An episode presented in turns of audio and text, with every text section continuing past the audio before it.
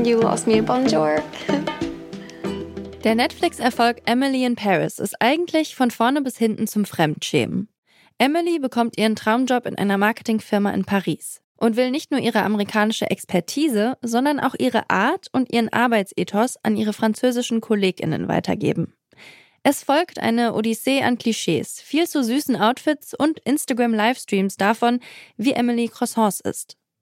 Und doch hab auch ich mir alle drei Staffeln angeguckt und freue mich, dass diese Woche die Dreharbeiten für Staffel 4 begonnen haben. Warum gucken wir vermeintlich schlechtes Fernsehen? Das wollen wir heute klären. Ich bin Joanna Voss. Hi. Bitte widmet eure Aufmerksamkeit unserem Werbepartner. Die Suche nach geeigneten Mitarbeitenden kann viel Zeit in Anspruch nehmen, muss sie aber nicht unbedingt, denn man kann sich helfen lassen. Zum Beispiel mit den Premium-Stellenanzeigen von Indeed, denn damit wird eure Stellenanzeige in der Suche sichtbarer und Bewerberinnen und Bewerber werden schneller auf euch aufmerksam. Indeed schenkt euch jetzt 75 Euro Startguthaben für eure Premium-Stellenanzeigen. Klickt dazu auf den Link in den Show Notes. Es gelten die AGB.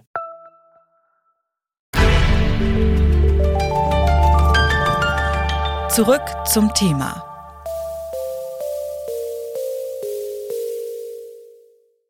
Die dritte Staffel von Emily in Paris hat uns mit vielen Fragen zurückgelassen. Is Alfie still heartbroken? Will Gabriel get his Michelin star? Michelin star? Keep dreaming. Will Mindy and the band go to Eurovision? And what about Camille? Will Sylvie's rekindled love last? And the question on all of our minds Will Emily and Gabrielle finally get together? Aber meine größte Frage ist eigentlich, warum habe ich mir das angeguckt? Das Internet ist voller schlechter Kritiken und Diskussionen um die stereotypische Darstellung von französischen Menschen und ihrer Kultur in der Serie. Trotz all dem ist Emily in Paris eine der beliebtesten Serien auf Netflix. Manche KritikerInnen sprechen von einem Hate-Watch-Phänomen. Welches Bedürfnis erfüllt Emily in Paris? Und muss ich mich schlecht fühlen, weil ich mich auf Staffel 4 freue? Darüber habe ich mit der Kultur- und Medienjournalistin Jenny Zöker gesprochen. Also ich sehe das Phänomen nicht. Ähm, ich gucke das auch und ich finde die auch gar nicht so schlecht, die Serie. Also ich weiß gar nicht, was daran schlecht sein soll. Das ist eine ganz, das ist ja Darren Star hat die ähm, kreiert, der Mann, der auch Sex in the City und so weiter gemacht hat. Also das hat einen totalen Drive, diese Serie. Klar, das ist natürlich wirklich ein super konventioneller Plot, aber wenn das ein Problem wäre, dann würden irgendwie 90 Prozent aller Geschichten, die wir uns angucken, nicht funktionieren. Es ist schon sehr energetisch, finde ich. Und tatsächlich ist es genau diese, diese Shallowness, diese Oberflächlichkeit, die diese Serie jetzt so einem großen Spaß macht. Wir gucken einer erwartbaren Geschichte zu. Also das Narrativ ist ja erwartbar. Es geht immer wieder um diese Liebe zwischen ihr und diesem super hübschen Franzosen. Den gucke ich mir natürlich auch sehr gerne an, weil ich eine Hetero-Frau bin. Irgendwelche anderen Menschen mit anderen Ausrichtungen werden sich andere Leute aus anderen Gründen da gerne angucken. Die Klamotten sind schön, das macht auch immer Spaß, also mir zumindest. Ich habe ein großes, ein großes Fable für vestimentäre Aussagen, also für Mode. Und insofern ist das eine gut geschriebene und unterhaltsame Serie. Und die Klischees, das habe ich natürlich, das war ja von Anfang an so ein bisschen die Kritik an dieser Serie.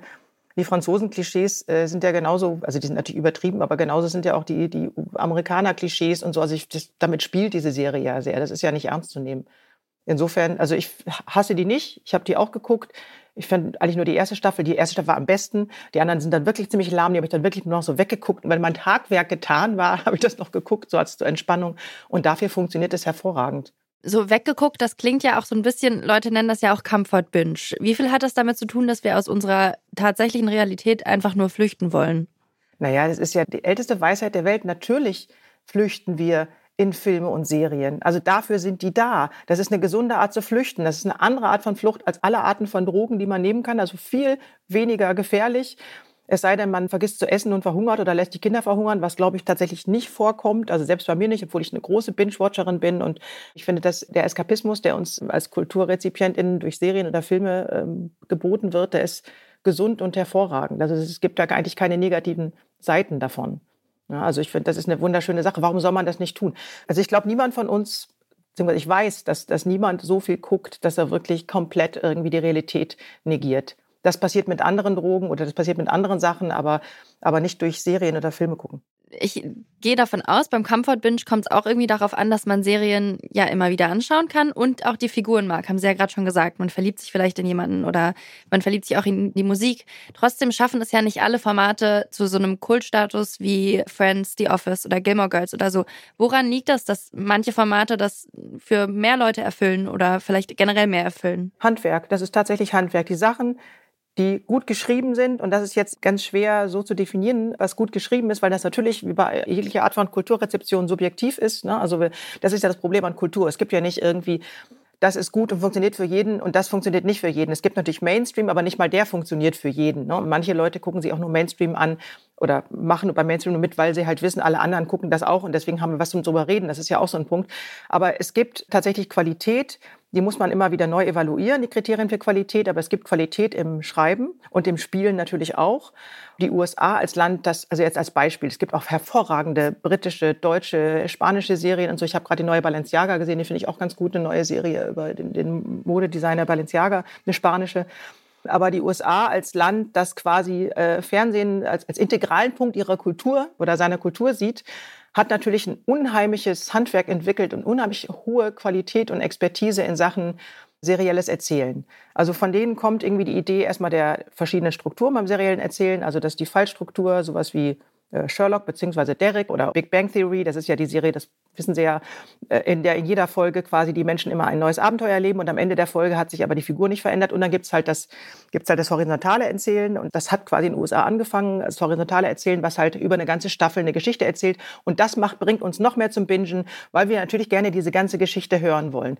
Und das alles zu entwickeln und das dann auch mit einer guten, mit einem guten Staffelgeheimnis oder einer guten Staffeldramaturgie auszustatten und dann auch noch die Figuren so interessant und deep und mehrschichtig und ambivalent zu machen, ich würde gerne noch einmal auf dieses Hate-Watch-Phänomen gucken. Sie haben ja gerade, wenn ich das richtig verstanden habe, gesagt, dass Sie das für Emily in Paris nicht so richtig gelten lassen. Ich lasse das überhaupt sowieso nicht gelten. Ich verstehe das nicht. Also ich weiß nicht, was, was Hate-Watchen heißen soll. Ich, also entweder gucke ich was gerne oder ich gucke es nicht gerne. Ich schäme mich für gar nichts, was ich gucke. Ich schäme mich ein bisschen für Virgin River, aber auch das kann ich, ich kann das verteidigen. Mhm.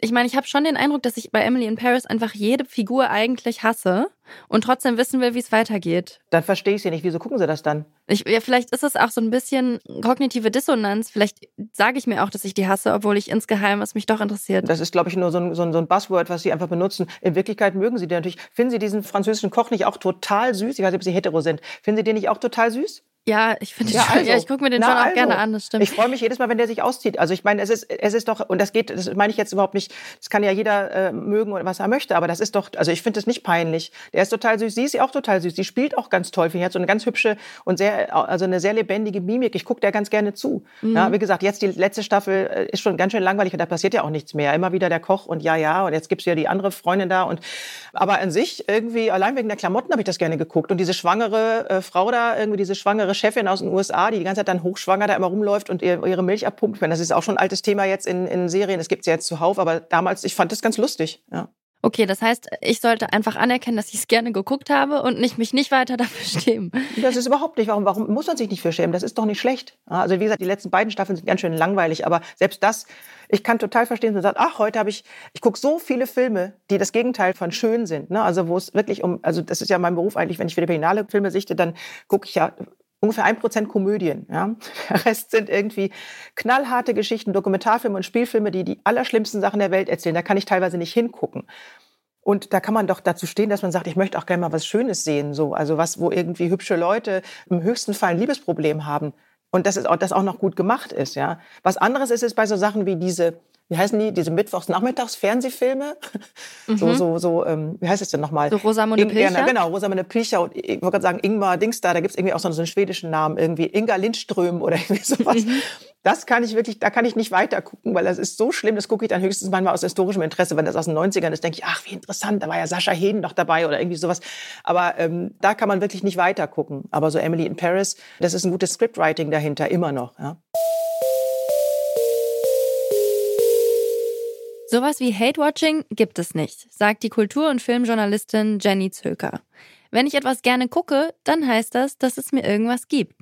Comfort Binging ist also der bessere Begriff. Ich freue mich weiter auf Staffel 4 von Emily in Paris und gehe mal in mich, was genau mir an der Serie Spaß macht. Wenn ihr noch mehr Streaming-Tipps sucht, dann hört doch mal in unseren Podcast Was läuft heute rein. Jeden Tag mit drei Empfehlungen aus den Mediatheken und den Streaming-Diensten.